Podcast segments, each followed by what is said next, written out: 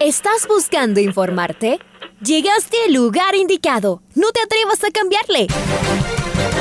La red presenta. Ponte al día. Información deportiva al instante sobre la actualidad de los equipos ecuatorianos muchos goles y el drama que tanto disfrutamos. Los albos se pusieron en ventaja con doblete de Adolfo Muñoz. La Libertadores Femenina cuenta con sus 16 equipos. Con la conducción de los periodistas de la red, Raúl el Profe Chávez y Andrés del Pichón Villamarín. Mucha información que contarles aquí en 102.1 FM. El microciclo de la selección que arranca el día de hoy. Ponte al día. La red. Bienvenidos.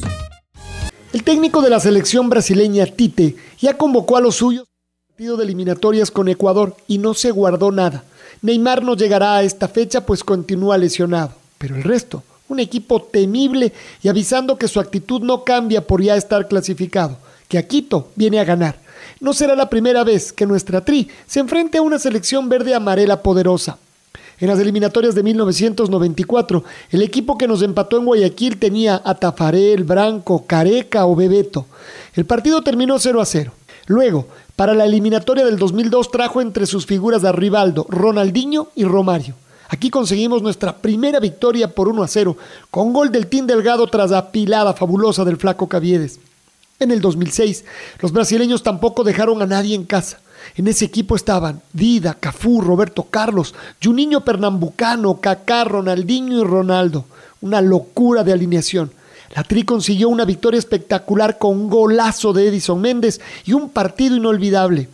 Para el 2009 también trajo un notable equipo, con Julio César, Dani Alves, Marcelo, Ronaldinho y Robinho.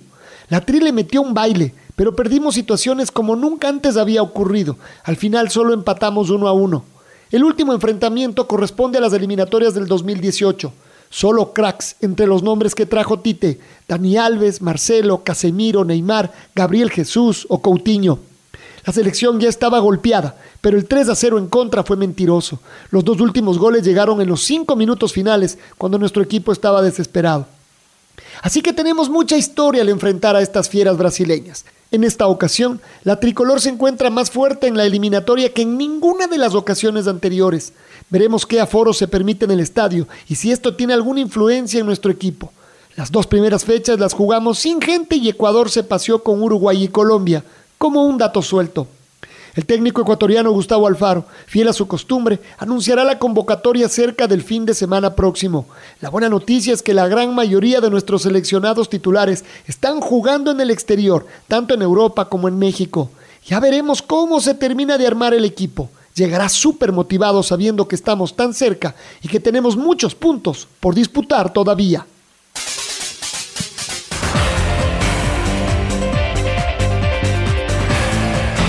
Escuchamos el editorial del día. Y es momento de hablar de Independiente del Valle y escuchar a su director técnico, Renato Paiva, el director técnico luso, habló ayer en rueda de prensa de lo que será esta temporada 2022 a cargo del equipo campeón del fútbol ecuatoriano el año anterior. Escuchemos lo que dijo Renato Paiva. Vamos a suponer que en marzo, cuando encerrar el mercado de, de transferencias, la plantilla es esta. No salió nadie más. Eso nos hace favoritos a ganar el campeonato en Ecuador. ¿Y por qué? Porque para mí el equipo que es campeón en la temporada siguiente es favorito. Para mí Barcelona era favorito la temporada anterior. Yo veo esto. Esa, ese plus de jerarquía, de motivación de salir campeón, te da esa uh, presión buena, presión muy buena, no buena, muy buena, de ser favorito. El ser campeón te da eso. Pero claro, si salen un montón de jugadores, tienes que ir buscar, hacer una plantilla nueva, empezar todo de nuevo, pasar tu idea de juego, eso te puede dañar. Por eso yo decía el favoritismo. Por eso yo decía, si en marzo no ha salido nadie más, si mantenemos la plantilla que tenemos ahora uh, y que pueda entrar un jugador más por alguna oportunidad de negocio buena, porque tú tienes que estar siempre preparado para vender o para fichar, si la oportunidad de negocio es buena, entonces no tengas dudas que Independiente es el, en este momento el mayor favorito a ganar el campeonato. Decir esto no es faltar al respeto ni a Emelec, ni a Liga, ni a Barcelona, en primer lugar, porque nosotros somos los principales favoritos por esto y porque los otros equipos han cambiado, no de entrenadores, lo que es bueno, pero han salido jugadores importantes en las tres plantillas.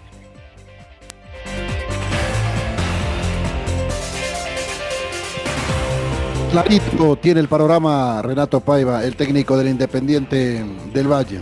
Totalmente de acuerdo. Independiente es el equipo favorito para ganar el torneo 2022. Son las 6 de la mañana con 15 minutos. Estamos en el Noticiero al Día. Enseguida vamos a escuchar al nuevo jugador de Barcelona, el brasileño, volante de cobertura, Leonay Sousa, que ya entrenó, ya pasó chequeos médicos en el equipo torero y que en Guayaquil han armado, han armado crónicas realmente importantes de este jugador que esperamos que en la cancha vaya cumpliendo cada una de estas eh, propuestas que ha presentado la prensa del puerto principal. Aquí lo escuchamos a Leonay Sousa. Eh, espero eh, dar mi mejor para, para, para, salir ganando todos los partidos, para, para, nuestro objetivo que es la Copa. Bueno, seguimos soñando, eh, seguimos peleando por, por, todo. Muy contento por estar acá. estoy bien, puedo, puedo conocer a todos la verdad muy contento, solo tengo que agradecer a Dios por, por todo. Una gran oportunidad para mí, eh, creo que nosotros todos acá vamos a lograr muchas cosas importantes. Me aceptaron muy, muy bien, ellos están contentos con mi llegada, yo vengo para, para ayudar nomás. Eh, como te dije, creo que, que vamos a lograr muchas cosas importantes juntos.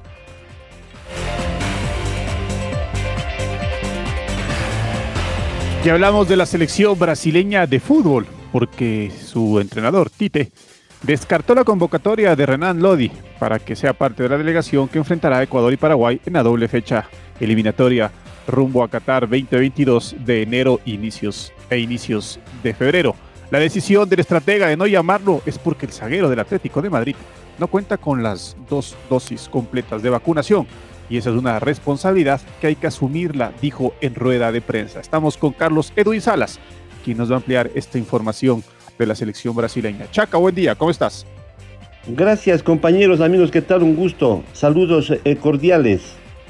Vacunarse es una responsabilidad social, aseguró Tite, el técnico de la selección brasileña, en la rueda de prensa que dio a conocer a los 26 jugadores que integrarán la selección brasileña para los encuentros por las eliminatorias del Mundial de Qatar frente a Ecuador y Paraguay.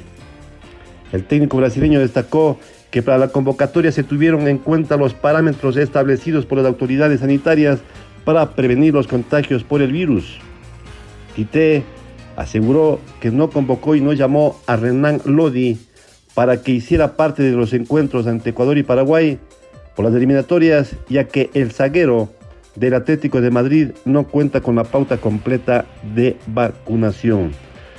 Tite recordó la importancia de respetar estas determinaciones para evitar conflictos como lo ocurrido el año pasado en Brasil cuando se enfrentaron Brasil y Argentina después de que varios jugadores del país gaucho incumplieran las normas establecidas por las autoridades sanitarias. Así es que fue dado de baja y no lo tomaron en cuenta el jugador del Atlético de Madrid, Renan Lodi. Continuamos compañeros con más en el noticiero al día.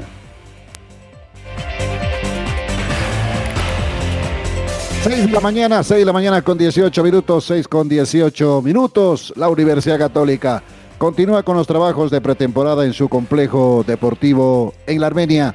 El mercado de pases no se ha cerrado y están a la espera de poder concretar la contratación del nuevo delantero. Este podría ser el colombiano Cristian Martínez Borja. Nuestra compañera Maite Montalvo nos cuenta más detalles del trencito azul, la Universidad Católica.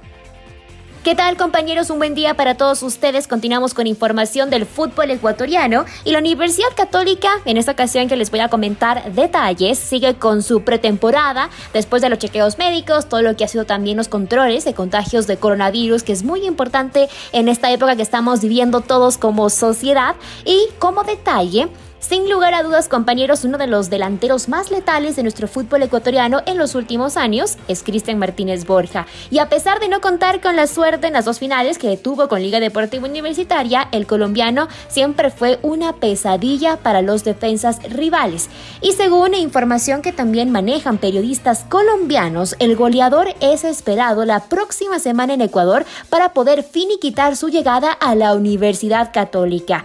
Cristian Martínez Borja podría estar regresando a la Liga Pro, donde anotó 36 goles vistiendo la camiseta de Liga en Quito el 2019, 2020 y 2021. Julián Capera, que es un periodista también colombiano, que sigue muy de cerca a los jugadores cafeteros alrededor del mundo, escribió un tuit donde puso lo siguiente. El delantero Cristian Martínez Borges esperado los primeros días de la próxima semana en Ecuador para llegar a la Universidad Católica de Quito. Así que compañeros, se reactivó el tema. Desde la semana pasada estábamos hablando de que posiblemente podría llegar. En un momento se habló de que la parte económica los estaría separando al jugador y al equipo. Sin embargo, eh, tras la salida de Tevez, sabemos que la Católica está buscando un nuevo goleador y nada más y nada menos sería alguien que conoce muy bien nuestro fútbol. Regreso con ustedes, compañeros, un buen día.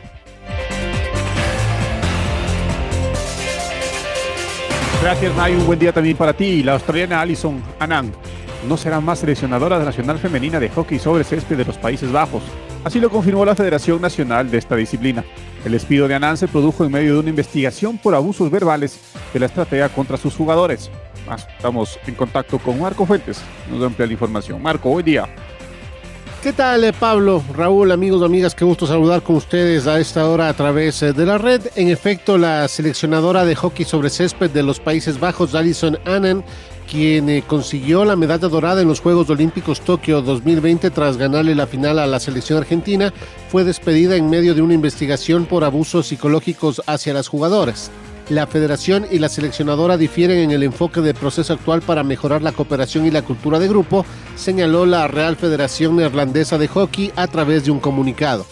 La investigación que fue revelada por la cadena NOS en el pasado mes de noviembre se centró en un supuesto abuso verbal y psicológico por parte de Annan, así como una cultura del silencio dentro del vestuario. Tras varias entrevistas con las jugadoras, la federación finalmente designó un supervisor externo con el objetivo de mejorar la cultura de grupo que ha tenido como consecuencia directa el despido de la hasta ahora seleccionadora nacional. Vale recordar que la australiana se hizo cargo de la selección de Países Bajos en octubre de 2015 y a partir de ahí conquistó un campeonato del mundo en 2018, dos títulos europeos en 2017 y 2019 y la medalla dorada de los Juegos Tokio 2020. La Federación de Hockey sobre Césped de Países Bajos finalmente no ha designado todavía la sucesora de Annan, pero anunció el nombramiento de un asesor confidencial independiente que se hará cargo de supervisar el grupo de categorías inferiores de su seleccionado. Esto es lo que les podemos informar a esta hora. Amigos y amigas, les invitamos a que se mantengan en sintonía de la red. Un abrazo grande para todos.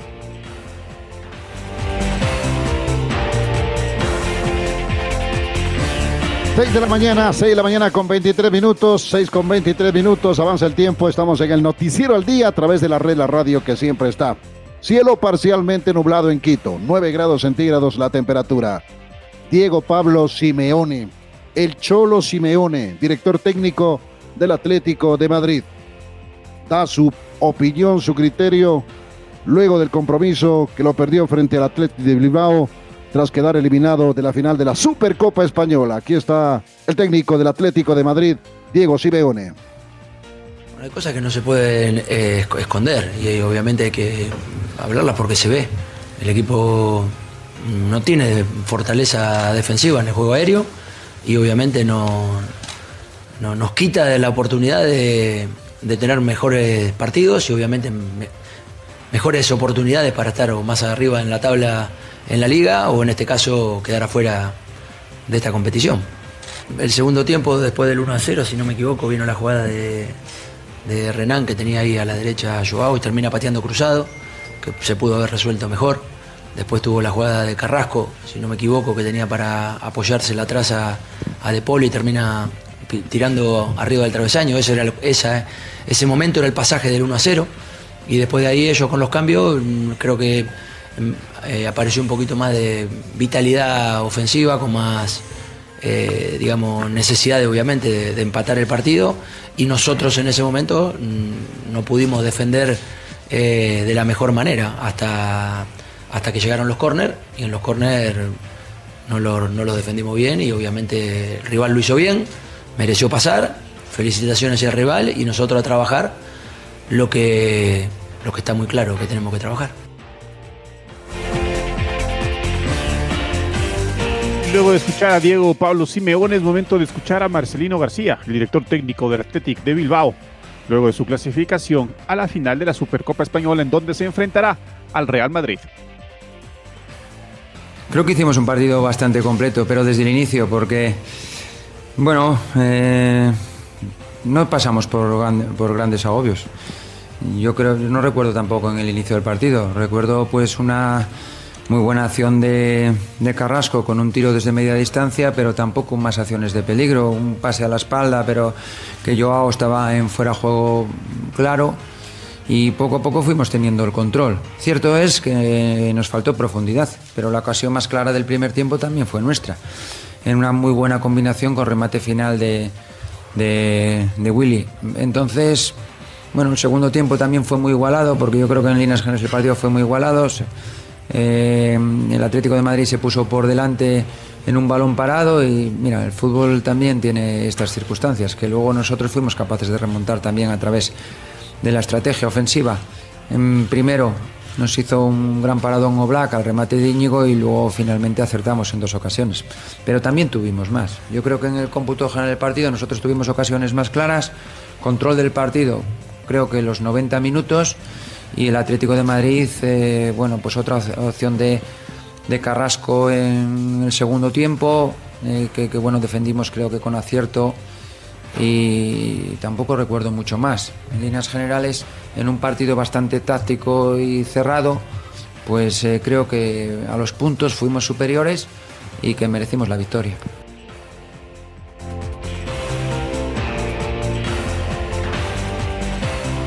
6 de la mañana con 26 minutos, 6 con 26 minutos. El presidente del COE Nacional, Juan Zapata, manifestó que todavía no reciben la solicitud de la Federación Ecuatoriana de Fútbol para autorizar el aforo que se tendrá en el estadio Rodrigo Paz Delgado cuando la tricolor enfrente al combinado brasileño. Escuchemos al señor Zapata, el presidente del COE Nacional. Hasta el día de hoy que hemos visto la Secretaría del COE Nacional no ha llegado oficialmente, entiendo llegará en las próximas horas porque yo he conversado también con algunos dirigentes. Eh, por lo tanto, nosotros como COE Nacional podemos hacer vocería de lo que nos corresponde. Si no hay un oficio sabiendo exactamente qué aforo nos solicitan, qué medidas epidemiológicas tendremos en ese momento, no podemos dar una información más allá de eso. Por lo tanto, lo único que he dicho es que tanto algunos medios como las redes sociales están sacando ya resoluciones que no existen, pues no es comunicación oficial. Hay muchos que dicen que no va a haber gente, hay muchos que están dando aforos, no existen. Mientras la plenaria no tome la decisión, 14 votos de los 14 ministros líderes de mesa, no existe una información oficial ni del partido de, de Ecuador-Brasil, ni de la Noche Amarilla, por lo tanto, no puedo yo tampoco dar información que no nos corresponde. La Federación Ecuatoriana tendrá que responder aquello. Entiendo que es una preventa, pero no somos nosotros los, los indicados para dar esa información.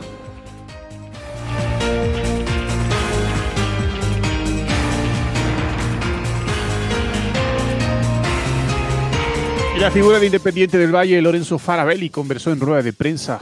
En, ahí dijo que el argentino expresó este año van a defender el título que consiguieron en el 2021. Escuchemos a Lorenzo Farabelli. Ya se lo he dicho a él y lo hemos, conversado mucho durante el año. Eh, creo que me, mejoró mucho en la faceta defensiva. Eh, lo hemos hablado bastantes veces y él creía que, yo tenía que mejorar, eh, sobre todo en los ritmos, de, en, los regresos y en la ubicación en la parte defensiva. Y, me propuse eso. La verdad que me, ha ayudado y me ha mejorado. Se lo dije cuando terminó la final. Me ha mejorado como, como futbolista y, se lo agradezco.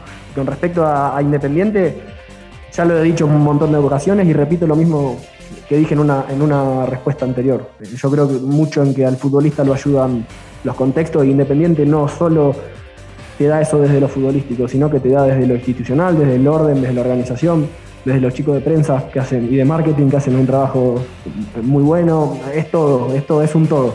Y eso ayuda a que nosotros estemos tranquilos y, disfrutemos nuestro día a día acá dentro del club. Nada, nosotros. Yo creo mucho en, los contextos y creo que en lo personal a mí me hace jugar mejor el contexto, o sea, el equipo.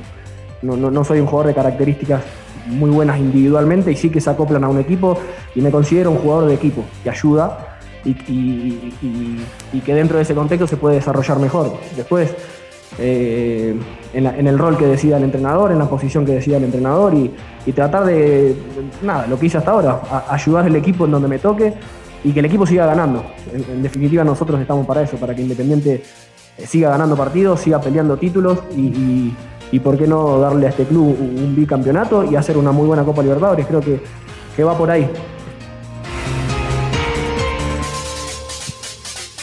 Jonathan Amores, marchista ecuatoriano, conversó con el programa Jornadas Deportivas de la Red el atleta ecuatoriano espera tener más apoyo en este 2022. El deportista se prepara para los Juegos Bolivarianos. Escuchemos. A partir de Juegos Olímpicos nosotros sabíamos que el año iba a empezar desde muy temprano. Eh, tuvimos un descanso de un mes de Juegos Olímpicos y literalmente nos pusimos en, en onda para poder planificar lo que se nos vendrá en este 2022. Y obviamente partimos de, del año con este campeonato nacional de marcha, que para mí fue muy bueno. O sea, tuve muchas complicaciones, eh, pequeñas complicaciones que me dejó Juegos Olímpicos. en sí fue una lesión del tobillo que se me presentó nuevamente a, finales de diciembre, entonces fue algo complicado para mí. Sin embargo, en este campeonato nacional lo pude resolver de la mejor manera y pude obtener el segundo lugar, que en esta ocasión me da la clasificación para el Campeonato Sudamericano de Marcha que eh, prácticamente será el próximo mes, en, el, el 6 de, 6 de febrero, será se, realizará el Campeonato Sudamericano de Marcha. El Ecuador en la marcha ha sobresalido muy, muy, muy, muy destacadamente estos últimos años. Y este año obviamente no es la excepción. Ahorita Daniel se puso en el, en el ranking número uno, si no mal recuerdo y yo estoy, bueno, hasta ahorita no hay muchas competencias, pero me ubico tercero en el ranking mundial. Entonces es una, es prácticamente los deportistas, los marchistas ecuatorianos tienen un gran potencial con miras a las próximas competencias y obviamente el campeonato sudamericano nosotros queremos ganarlo por equipos también y, y seguidamente nosotros también en el campeonato mundial de marcha que se realizará al mes siguiente también buscamos un excelente puesto, buscamos que el, equipo de marcha se pueda destacar a nivel mundial y como en el 2016 poder lograr subirnos al podio por equipo. Ahora ya estás al día junto a nosotros. La red presentó. Ponte al día. Informativo completo sobre la actualidad del fútbol que más nos gusta, en donde estés y a la hora que tú quieras. Quédate conectado con nosotros en las redes de la red. Síguenos como arroba la red Ecuador y no te pierdas los detalles del deporte minuto a minuto. Escúchanos en vivo en TuneIn y en los 102.1 FM en Quito. ¡Te esperamos!